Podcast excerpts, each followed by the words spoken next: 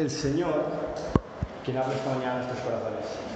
Así que os pido que me acompañéis en oración. Dios y Padre que estás en los cielos, te doy gracias Señor por este día. Te doy gracias Señor por esta mañana, Señor, que podemos estar aquí todos juntos, Señor, compartiendo, Señor, entre hermanos, Señor, adoración y alabanza a ti. Te pido que tú bendigas este tiempo, Señor, que seas tú el protagonista de esta mañana, Padre. Y que tú, Señor, seas quien hable a través de mí, Señor, que sea el Espíritu quien hable, Señor, que no sean mis palabras, sino que sean tus palabras, Padre. Te doy gracias, Señor, por la libertad que tenemos de escuchar tu palabra esta mañana. Y te pido que tú prepares nuestros corazones por lo que tengas que decirnos, Señor, y que salgamos transformados, Señor, esta mañana. Pongo este tiempo en tus manos, en el nombre de tu amado. Amén, Señor. Amén, Señor. Pues bueno, quería empezar esta mañana, quería empezar esta mañana con una pregunta. Quería empezar esta mañana con una pregunta que nos va a introducir a lo que vamos a estar hablando. Y la intención de esta pregunta no es más que llegar a entender el contexto del que estaremos hablando esta mañana, ¿vale? Esta mañana no os voy a revelar aún de quién estaremos hablando, pero mediante esta pregunta quiero que nos situemos en la historia. La pregunta que tengo esta mañana es, ¿qué es lo que más amas en tu vida? No voy a pedir que hagáis nada, no voy a pedir ni que lo compartáis, ni que levantéis vuestra mano, ni nada, pero sí quiero que os sinceréis ahora mismo, esta mañana, con vosotros mismos, en vuestro corazón, y que quizás ahora mismo penséis qué es lo que más amáis en vuestra vida. ¿Qué es eso que si os quitaran hoy os haría muchísimo daño? Quizás para algunos puede ser un lugar, para algunos puede ser un familiar, tu marido, tu mujer, un hijo, el ministerio, una entidad, la iglesia. Quiero que os sinceréis vuestros corazones y esta mañana penséis qué es lo que más amáis, cuál es la prioridad en vuestra vida. Si lo tenéis en mente, ¿qué pasaría si ahora el Señor os pidiera esto? ¿Qué pasaría si lo que ahora mismo tenéis en mente, que es lo que más amáis, el Señor os lo pidiera? La predicción de esta mañana la he titulado Prioridad de prioridades. Y vamos a estar hablando en Génesis capítulo 22, si queréis ir abriendo vuestras Biblias, Génesis capítulo 22 y vamos a estar viendo la historia que se nos narra cuando Dios le pide a Abraham que entregue su bien más preciado, a su hijo Isaac. Vamos a ver la historia de Abraham, de cómo él tiene que afrontar una situación en la que Dios le está pidiendo lo que él más ama. Y quizás es algo sorprendente que os dijera que qué pasa si el Señor os quita o solicita algo que incluso es bueno, ¿no? ¿Qué tiene de malo quizás tu marido, tu mujer? ¿Qué tiene de malo tus hijos? ¿Qué tiene de malo el ministerio, la iglesia? Nada. Es más, son bendiciones del Señor. Son bendiciones del Señor. Al igual que lo era Isaac para Abraham. Pero veremos en esta historia que a veces Dios también va a solicitar cosas buenas en nuestras vidas solo para probar cuál es la prioridad para nosotros. ¿Cuál es la prioridad para nosotros? Así que antes de leer este capítulo 22 siempre me gusta empezar dando un contexto, me gusta empezar dando un poco la historia que viene antes del capítulo que estaremos leyendo esta mañana. Y lo que vemos hasta ahora es que Abraham salió de su pueblo, salió con su familia, fue obediente al llamado de Dios, lo abandonó todo, tuvo una andadura con fe en todo momento y a sus 100 años de edad y a los 90 años de edad de Sara pasa algo increíble y es que nace Isaac. A los 90 años de edad que tenía Sara y siendo estéril, nace Isaac como promesa de Dios. Y vemos que a través de Isaac Dios promete que Abraham va a tener descendencia y van a ser bendecidos y van a tener una nueva nación a través de ellos. También vemos como Abraham, a través de esos años, ha vivido por fe. Vemos como Abraham ha sido una persona que ha sido siempre capacitada para tener esa fe y se nos conoce Abraham como padre de la fe. Y justo en el capítulo anterior, que siempre es lo que predomina cuando vamos a leer la historia, en el capítulo anterior leemos la historia del nacimiento de Isaac, pero leemos un detalle muy curioso, muy curioso, y es que en el capítulo 21, cuando nace Isaac, dice Sara que Dios le hizo reír. Dice Sara que Dios le hizo reír y evidentemente si yo pienso en esto simplemente puedo pensar que le hizo reír por la locura que era que a sus 90 años alguien pudiera decir que iba a tener un hijo, incluso siendo estéril.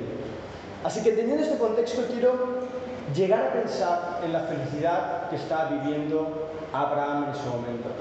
Dios lo estaba bendiciendo, había nacido Isaac, eran felices, estaban contentos, Sara decía que Dios le había hecho reír. Y en medio de toda esta historia llega el capítulo 22 y como vamos a leer, Dios le pide a Abraham que sacrifique a su hijo Isaac. Después de toda la felicidad que estaba pasando en esa familia, Dios le pide quizás el reto más grande de su vida. Entrégame a tu hijo, el cual te he dado. Así que si me queréis acompañar, vamos a leer Génesis capítulo 22, versículos del 1 al 14. Y dice así la palabra del Señor. Aconteció después de esas cosas que, que probó Dios a Abraham y le dijo, Abraham, y él respondió, heme aquí. Y dijo, toma ahora tu hijo, tu único, Isaac, a quien amas, y vete a la tierra de Moriah, y ofrece allí un holocausto sobre uno, ofrécelo allí en holocausto sobre uno de los montes que yo te diré. Y Abraham se levantó muy de mañana, y en, Albardó su asno y tomó consigo dos siervos suyos, y a Isaac su hijo, y cortó leña para el holocausto, y se levantó, y fue al lugar que Dios le dijo. Al tercer día alzó Abraham sus ojos y vio el lugar de lejos. Entonces dijo Abraham a sus siervos, esperad aquí con el asno, y yo y el muchacho iremos hasta allí. Y adoraremos y volveremos a vosotros. Y tomó Abraham la leña del holocausto y la puso sobre Isaac su hijo, y él tomó en su mano el fuego y el cuchillo, y fueron ambos juntos. Entonces habló Isaac a Abraham su padre y dijo, Padre mío, y él respondió, heme aquí mi hijo. Y él dijo, he aquí el fuego y la leña, mas ¿dónde está el cordero para el holocausto? Y respondió Abraham, Dios se proveerá de cordero para el holocausto, hijo mío. E iban juntos. Y cuando llegaron al lugar que Dios le había dicho, edificó allí Abraham un altar y compuso la leña y ató a Isaac su hijo y lo puso en el altar sobre la leña. Y extendió Abraham su mano y tomó el cuchillo para degollar a su hijo. Entonces el ángel de Jehová le dio voces desde el cielo y dijo, Abraham, Abraham. Y él respondió, heme aquí. Y dijo, no extiendas tu mano sobre el muchacho, ni le hagas nada, porque ya conozco que temes a Dios, por cuanto no me rehusaste tu hijo único. Entonces alzó Abraham sus ojos y miró, y he aquí en sus espaldas un carnero, trabado en, un zarzal por sus cuernos.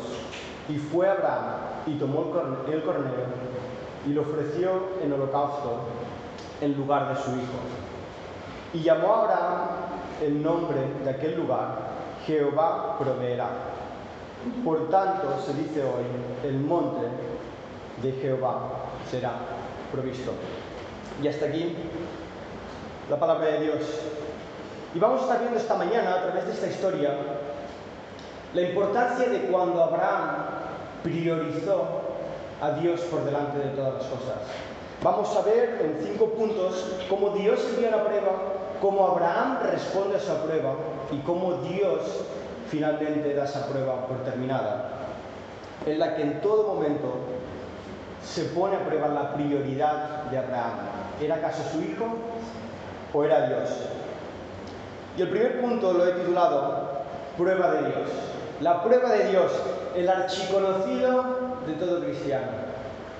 La prueba de Dios, lo que quizás todos quisiéramos evitar en nuestra vida, ¿no? Esos momentos difíciles, los cuales no queremos pasar, los cuales fortifican nuestra fe, por los cuales nos hacen ser quienes somos hoy, ¿no? Sin esas pruebas quizás no llegaríamos a fortalecer la fe que tenemos hoy esta, mañana. Y ponía yo aquí que las pruebas, al fin y al cabo, son lo que muestra quién realmente somos. Muchas veces decimos la famosa frase de, perdóname que, el otro día tuve un, tuve un, mal día y me viste allí y no era quien era yo realmente, ¿no? A veces nos excusamos cuando tenemos un mal día y decimos que ese no era yo, ese era otro. Pero permíteme decir completamente lo contrario. Yo soy de los que piensan que en esas pruebas, en esos momentos de tensión, es cuando sale quien realmente es una persona. Entonces Dios tiene que probarnos muchas veces para probar realmente cuál es nuestra fe. Para probar realmente si todo lo que decimos, todo lo que creemos, todo lo que damos a conocer a la gente, si realmente eso es una prioridad en nuestras vidas. Y hay un, hay un texto en Santiago capítulo 1, versículos de 2 al 4, no hace falta que lo busquéis, que quizás se ha convertido en un lema para mi vida, y habla de las pruebas y interpreta las pruebas que nos envía el Señor desde un punto quizás muy curioso, un punto que yo nunca hubiera imaginado hasta que leí este pasaje. Dice Santiago capítulo 1, versículos 2 al 4. Hermanos míos, considérense muy dichosos cuando tengan que enfrentarse con diversas pruebas pues ya saben que la prueba de su fe produce constancia y la constancia debe llevar a feliz término la obra, para que sean perfectos e íntegros, sin que les falte nada. Es curioso, ¿no? Lo que dice Santiago aquí.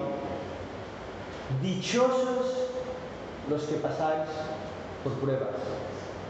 Afortunados los que pasáis por pruebas. Tendemos a pensar que somos desgraciados porque pasamos sus pruebas y sufrimos. Pero aquí Santiago nos está, nos está diciendo que somos afortunados. Y yo quizás me pregunto, ¿por qué soy un afortunado cuando paso por pruebas? ¿Por qué Abraham fue un afortunado cuando pasó por pruebas? Y la única razón por la que yo puedo entender que somos afortunados es porque Dios quiere algo mejor de nosotros. Porque a veces Dios tiene que exprimirnos para que saquemos esa fe que no hemos dejado explotar aún. Las pruebas nos hacen ser afortunados porque nos hacen ser mejores. Y eso me hace pensar que si algunos de los que estamos aquí no conocemos las pruebas, debemos asustarnos. Debemos asustarnos, porque eso quizás implica que nuestra relación con el Señor se ha enfriado tanto que ya hay crecimiento espiritual afortunados de pasar por pruebas, como Abraham pasó por esa prueba. También pensaba que a veces también queremos pruebas ligeras, ¿no? Y a veces cuando paso por una prueba le digo al Señor, Señor, ¿no lo podrías haber hecho de otra forma? ¿No podrías quizás haberlo hecho un poco más fácil, no hubiera sufrido tanto, no hubiera sido tan difícil? Pero si la prueba hubiera sido fácil, entonces ya no hubiera sido la prueba.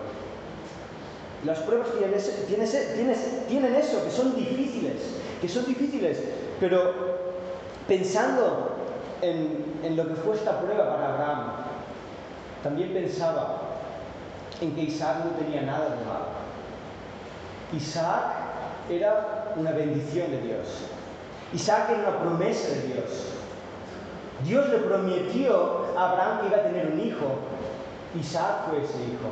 De él iban a salir naciones. Y la pregunta que me hacía yo en todo momento es, ¿qué tiene de malo Isaac? ¿Por qué Dios tiene que probar Isaac para probar la fe de Abraham? Y lo que me daba cuenta es que Isaac de ninguno de los modos iba a morir. Mira, si Abraham no hubiera tenido fe, Isaac nunca hubiera sido sacrificado. Y Abraham tuvo fe, pero Isaac tampoco fue sacrificado. Pero esto quiere decir que en ningún momento la intención de Dios era que Isaac muriera.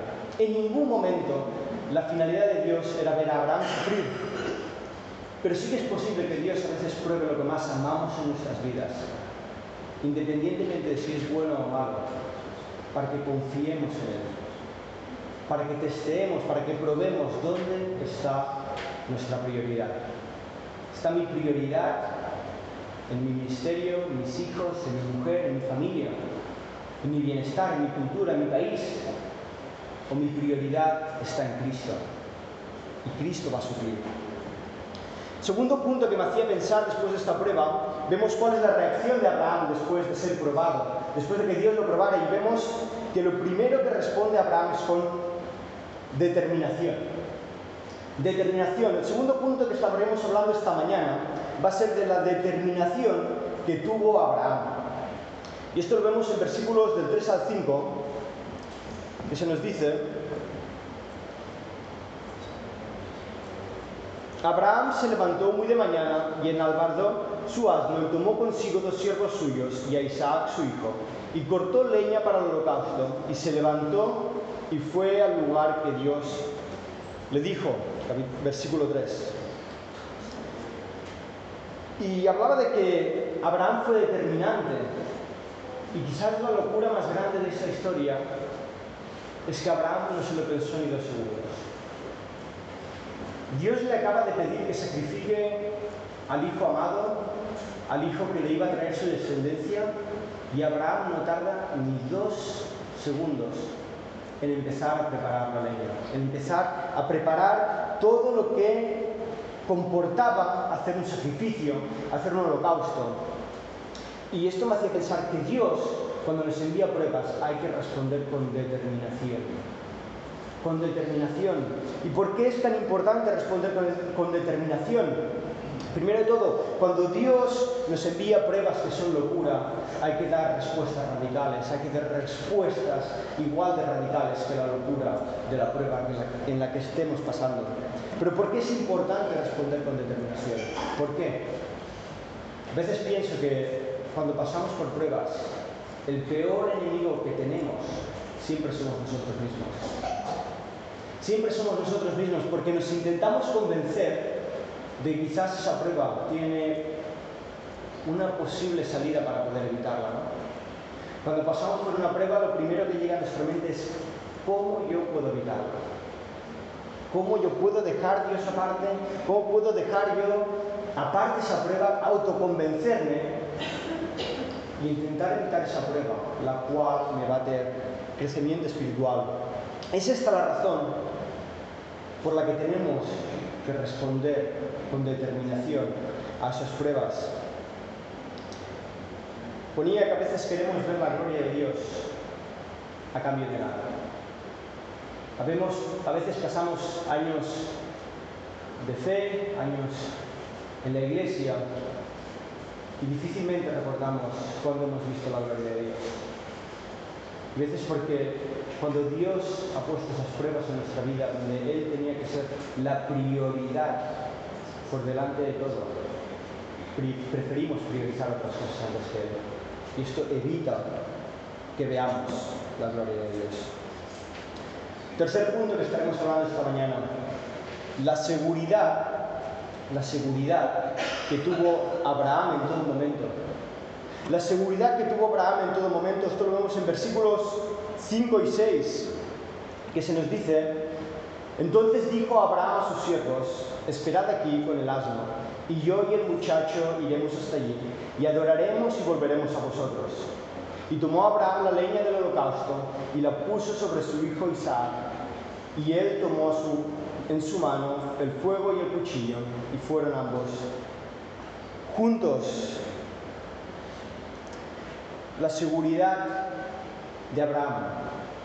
No sé si habéis dado cuenta, por el versículo 5, cuando Abraham decide dejar a sus siervos a un lado y empezar a subir esa montaña junto a su hijo Isaac, lo que le dice a sus siervos es, volveremos.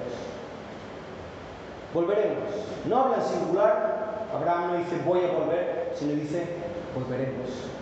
Abraham tenía la seguridad de que Isaac de alguna forma u otra iba a volver con él.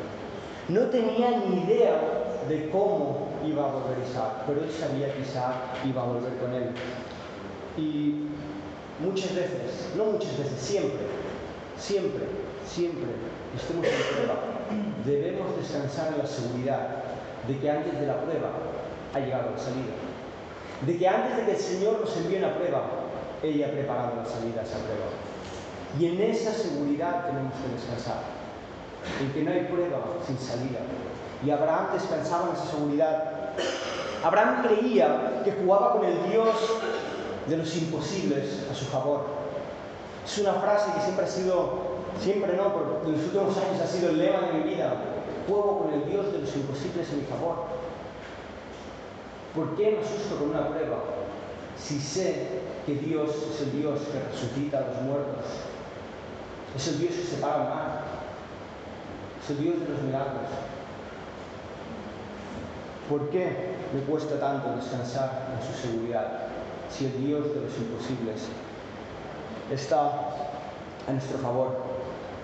Y esta mañana cantamos una canción que nuestra hermana Eli ha pedido y la cual iba a pedir yo, justo la ha pedido ella antes, así que me alegra que el Señor también la haya puesto en su corazón. Que decía, aunque estés pasando pruebas, el Señor te ayudará, te dará una salida para poder soportar. Y mi pregunta es, ¿nos lo creemos? ¿Realmente nos creemos que Dios va a proveer una salida en todas las pruebas que nos pone? Porque de verdad y de ciertamente os digo que Él ha provisto la salida en la prueba en la que nos encontramos. Algunos antes de empezar las pruebas ya hemos tirado la toalla, a veces nos pasa, ¿no? Llega la prueba, no queremos ni entrar en ella y ya hemos tirado la toalla. Ya hemos perdido toda la confianza en Dios. Y ponía aquí que Dios a veces nos envía pruebas, nos envía pruebas para que dejemos de descansar en nuestra seguridad, para, para empezar a descansar en su seguridad. Y el enemigo más grande que tenemos hoy en nuestro mundo, y el cual se nos intenta vender en la tele, se nos intenta vender en partidos políticos, se nos intenta vender en la cultura, es el idiocentrismo. Es el hecho de creer que tenemos el poder absoluto de hacer lo que nos dé la gana. Que tenemos solución a todos, haz lo que te dé la gana, no te tiene consecuencias. Como diría un amigo mío, Fernando Soriano, escogemos nuestras decisiones, pero no nuestras consecuencias. Y vivimos en este idiocentrismo, que en el momento que vienen dificultades nos damos cuenta que somos débiles, nos damos cuenta que somos limitados, nos damos cuenta que somos limitados y esto solo nos puede llevar a descansar en la seguridad que tenía Abraham. Que Abraham realmente creía que el Dios de los imposibles iba a hacer milagros esa noche, esa tarde. Cuarto punto que hablaremos hoy, la fe de Abraham. La fe que tuvo Abraham cuando tuvo que cumplir con lo que Dios le había pedido. La fe de Abraham, quizás el punto más esencial, ¿no? Conocemos a Abraham en la Biblia como el padre de la fe. Y quizás es el punto en el que voy a centrar más, porque la fe al final es lo que nos sostiene. Esa fe ciega es lo que nos hace caminar incluso en medio, de las dificultades de la vida, de las pruebas y de cuando no entendemos muchas cosas. Y cuando pensaba en la fe que tuvo Abraham, pensaba en la situación que estaba pasando Abraham en ese momento. La situación de Abraham en los versículos 7 y 10, que es cuando Isaac le pregunta dónde está el cordero que tenía que sacrificar, es la situación que yo creo que a toda costa Abraham quería evitar. Abraham había llegado hasta ese momento, pero lo último que quería hacer era dar una explicación a Isaac de que iba a ser sacrificado. ¿Cómo su padre le iba a decir a su hijo que lo iba a matar? Y yo no soy padre, pero quizás aquí los que sois padres no os podéis ni imaginar el dolor que tuvo que pasar Abraham cuando su hijo le hizo la pregunta de dónde estaba el holocausto. Y Abraham sabía que el holocausto era Isaac. La angustia que debía estar pasando Isaac, que debía estar pasando Abraham. Y ponía aquí que cuando Dios es tu prioridad, cuando Dios es tu prioridad, la fe va a ser probada.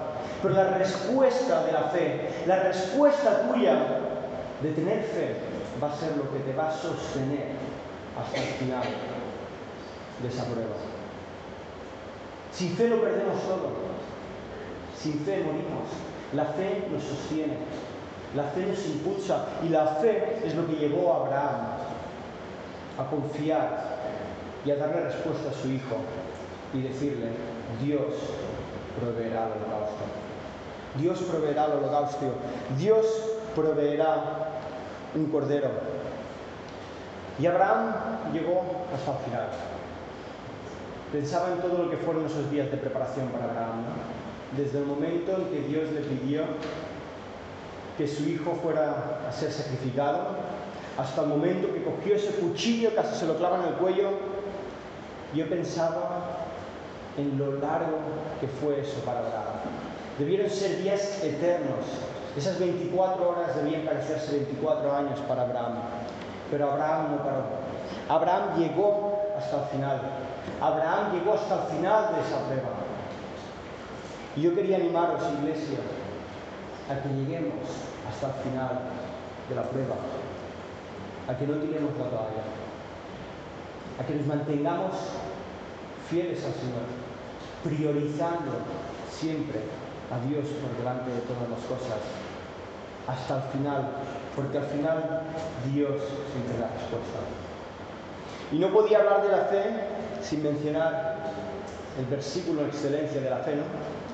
Hebreos capítulo 11, versículo 1, el versículo que conocemos la mayoría de los que estamos aquí, es pues la fe, la certeza de lo que se espera, la convicción de lo que no se ve. Es pues la fe, la certeza de lo que se espera, la convicción de lo que no se ve. Y Abraham no veía cómo su hijo iba a ser salvado esa mañana. Abraham no tenía ni idea de cómo Isaac iba a ser salvado, pero él tenía la convicción, la convicción de que por fe Isaac iba a ser salvado. Isaac iba a ser salvado. Y nuestra fe al final es esto. Nuestra fe al final es esto. No sabemos cuál es el final. El Señor nos llama, el Señor nos envía pruebas. El Señor quiere que hagamos su voluntad, pero nunca sabemos cuál es el final. Y la fe es lo único que nos sostiene. En Hebreos 11, 19 se nos dice que consideraba Abraham que Dios tiene poder hasta para resucitar a los muertos. La fe de Abraham estaba puesta en que Isaac iba a resucitar. Y la pregunta que me hacía yo es, ¿y cómo Abraham creía esto? Si en la historia de la Biblia en ese momento aún no había resucitado a nadie. ¿Cómo Abraham podía creer en algo que no simplemente no había visto, sino que no había conocido de ese poder aún? Y eso al final es a lo que nos lleva la fe, es a creer en aquellas cosas que aún no hemos llegado, pero que tenemos que confiar que el poder de Dios es incalculable. El poder de Dios para dar respuesta a las pruebas de nuestra fe no lo llegaremos nunca a comprender, pero debemos descansar en su poder. Debemos descansar en su poder. Abraham también entendió algo muy importante sobre las prioridades. Abraham tuvo que entender algo muy importante sobre las prioridades. Y es que Isaac era un regalo de gracia. Es que Isaac no fue algo que Abraham tuvo que escoger. Isaac fue la promesa de Dios. Isaac fue un milagro. Isaac no tenía que nacer. Como decíamos, de 20 años tenía Sara, estéril era, pero nació. Pero nació Isaac. Y Abraham tuvo que entender que Isaac pertenecía a Dios. De la misma manera que todo lo que nosotros tenemos le pertenece a Dios. Nadie de aquí que yo sepa a día de hoy, nadie de aquí ha sufrido nacer. Tenemos familias, tenemos bienestar, no nos falta de nada algunos de nosotros y solo es por la gracia de Dios. Así que no nos expropiemos de lo que el Señor nos ha dado y prioricemos a Dios por delante de las cosas, confiando que Él va a cuidar de nosotros. La pregunta que también me hacía yo cuando pensaba en la fe que tenía Abraham era, ¿por qué Abraham llegó a hacer esto? ¿Cómo Abraham llega a responder con esa locura al sacrificio de su propio hijo? ¿Cómo? ¿Cómo es eso posible? Y no tenía otra explicación que pensar en que Abraham tenía siempre su enfoque puesto en Dios. Él siempre estaba enfocado en Dios. Y cuando Dios le pide que entregue a su hijo Isaac, él no piensa en su hijo Isaac, él piensa en Dios. Y cuando él está a punto de sacrificar a Isaac, él no está pensando en la dificultad y en el miedo de tener que sacrificar a su hijo. Él está pensando en responder al llamado de Dios, en responder a la voluntad de Dios. Y eso me animaba a mí a, a permanecer enfocado en Dios, incluso cuando las pruebas son difíciles. A como decía nuestro hermano Benjamín esta mañana, llegar este domingo y no pensar en la dificultad por la que estemos pasando, no pensar quizás en el dolor en el que estamos pasando, sino desconectar por un momento esto y descansar en que Dios está con nosotros hoy y para siempre. Hoy y para siempre. Y termino con el último punto. Y es que al final de la prueba, Dios siempre da la salida. Vemos como Dios aparece al principio y da una prueba. Vemos en tres puntos cómo Abraham responde esa prueba. Pero al final de toda prueba, Dios siempre aparece y da una salida. Quizás la famosa frase, ¿no? Después de la tormenta llega la calma. Y después de la tormenta que tuvo que pasar Abraham durante tantos días, hasta que estuvo a punto de clavar ese cuchillo a su hijo Isaac, llegó la calma. Al final Dios terminó con las pruebas. Abraham pasó la prueba. Priorizó a Dios por delante de todas las cosas. Y Dios proveyó un cordero. Dios evitó la muerte de Isaac. Y a pesar de que llegó al final de la prueba, para mí no tenía sentido cómo podía llegar tan lejos esa prueba.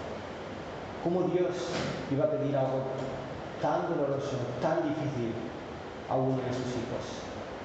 ¿Por qué Dios iba a pedir algo tan difícil a uno de sus hijos? Como, como permitir que iba a matar a su propio hijo. Y cuando leemos versículo 12, se nos dice, y dijo, el ángel de Dios dijo, no extiendas tu mano sobre el muchacho, ni le hagas nada, porque ya conozco que temes a Dios. Porque ya conozco que temes a Dios. Todo esto, todo esto, Abraham tuvo que llegar tan lejos solo para demostrar que él tenía a Dios por delante de todas las cosas, que él amaba a Dios por delante de todas las cosas, que Dios, que para Abraham Dios era su prioridad, su prioridad.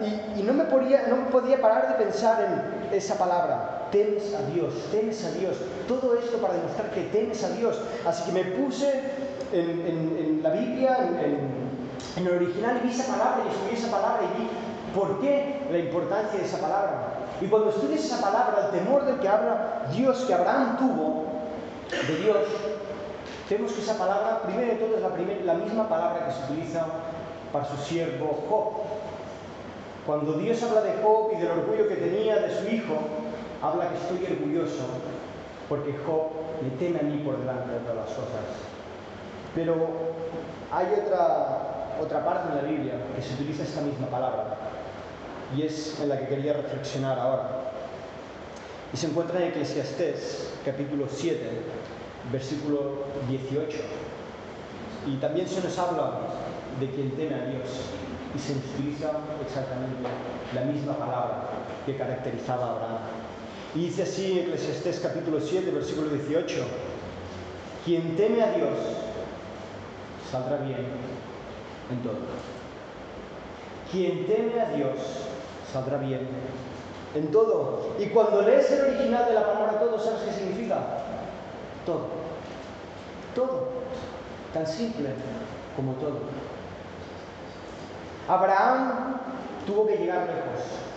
Abraham seguramente sufrió, pero Dios proveyó una salida para que finalmente Abraham pudiera priorizar a Dios incluso por delante de su hijo para que todo le saliera bien. Así que te animo, hermano, a que esta mañana priorices a Dios por delante de todas las cosas en tu vida.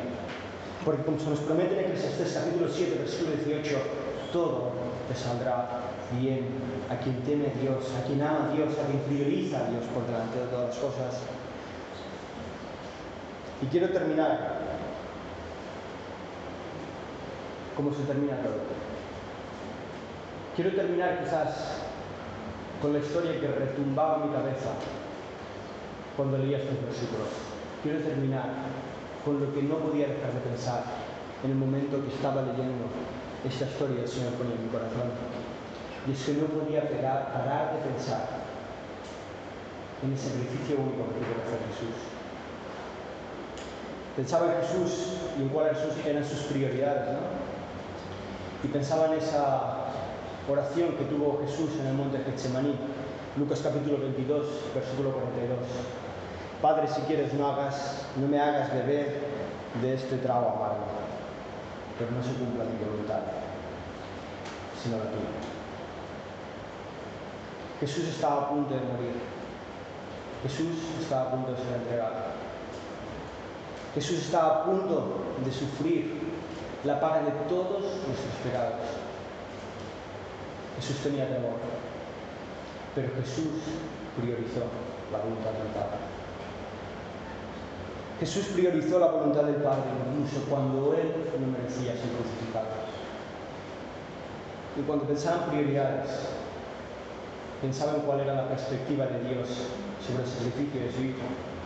Y es que por primera vez en la historia pasa algo que, que nunca llegará al entendimiento de la mente humana. La perspectiva de Dios del sacrificio de Jesús es pensar que por primera vez en la historia Dios no priorizó a su propio Hijo, sino que nos priorizó a nosotros. Y eso es la mayor locura que puede entrar en mi mente. Y es que Dios no priorizó a su propio Hijo, el cual era libre de pecado, el cual no tenía que morir, sino que priorizó a simples pecadores como nosotros para que fuéramos salvos, para que tuviéramos una salida. Pero Jesús, a diferencia de Isaac, Jesús no se paró en el momento que tenía la lanza casi clavada. Jesús llegó hasta el final. Esa es la diferencia entre el sacrificio de Isaac y el de Jesús. Y es que Jesús llegó hasta el final. Y tuvo que morir y tuvo que sufrir y tuvo que ser rechazado por amor para salvarnos. Para que hoy Dios sea nuestra prioridad.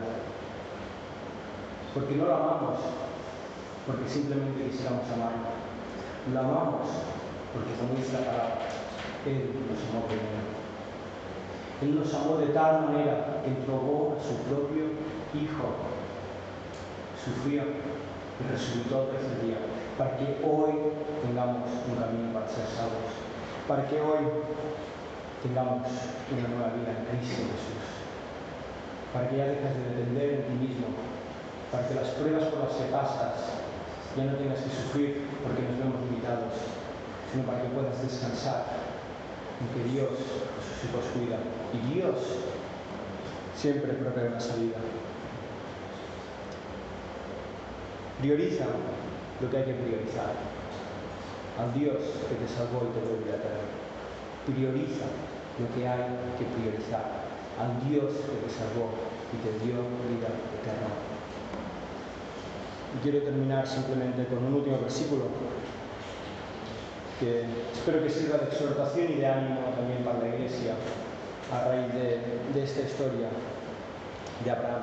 Y es que en el versículo 14, en el último versículo que hemos leído esta mañana, dice, y llamó Abraham el nombre de aquel lugar, Jehová proveerá. Después de toda la magnitud de la prueba que tuvo que pasar Abraham, Abraham acabó feliz, feliz de que al final Dios proveyó al final de esa prueba. Y Abraham llamó a ese lugar Jehová proveerá. Y yo no sé cuántos lugares o cuántos momentos tienes en tu vida en los que puedas decir, Jehová proveerá. No sé en qué momentos de tu vida quizás tú ahora mismo estás pensando y puedes decir, recuerdo en ese momento cuando pasé por una prueba, que me mantuve fiel hasta el final y pude ver la gloria de Dios. Y ese lugar yo le llamo Dios proveerá. Pero si quizás tú no tienes este lugar, te animo esta mañana a que priorices a Dios en tu vida y que puedas marcar con fuego ese lugar, ese momento, esa situación en tu vida en la que puedes decir, Dios ha provisto. Y esto ya no me olvidará. Oramos. Dios y Padre que estás en los cielos, te doy gracias, Señor, por la vida de Abraham. Te doy gracias, Señor, por, por su fe ejemplar, Señor. Te doy gracias porque Él llegó hasta el final, Señor. Porque tú lo cuidaste, Señor. Tú estuviste con Él, Señor, y tú lo viste, Señor, de, un cordero, Señor. Y tú salvaste la vida de Isaac, Señor. Porque te damos gracias. Porque las pruebas, Señor, que tú pones en nuestra vida nos hacen crecer, Señor. Nos hacen madurar. Nos hacen acercarnos a ti nos hacen ver tu grandeza, Señor, la dependencia que tenemos de ti, nos hacen ver, Señor, tu gloria, tu poder, Señor. Te pido, Padre, que tú nos ayudes, Señor, que tú nos des fuerza, Señor, en cada prueba, Señor, en cada situación. Que fortalezcas nuestra fe, Señor, que no permitas que tiremos la toalla, Señor. Que descansemos en ti, Padre. Te doy gracias, Señor, también, porque a diferencia de Isaac, tú sí que hasta final, Señor. Gracias, Señor, porque tú nos salvaste, Señor, y nos has dado vida eterna, Señor. No porque lo mereciéramos, Señor, sino por amor. Gracias, Señor, por eso. Gracias, Señor, porque a pesar de que no puedo entrar en mis cabezas, tú lo diste todo por nosotros, Padre. Te pido que nos ayudes a ser consecuentes, Señor, en lo que has hecho para nosotros y que descansemos en tu Padre. Pongo esta mañana en tus manos, Señor, para que tú bendigas mi vida y cada uno de mis hermanos y que tú también nos cuides también en nuestro, en nuestro regreso a casa. Te pido estas cosas en el de tu. Amén, Señor.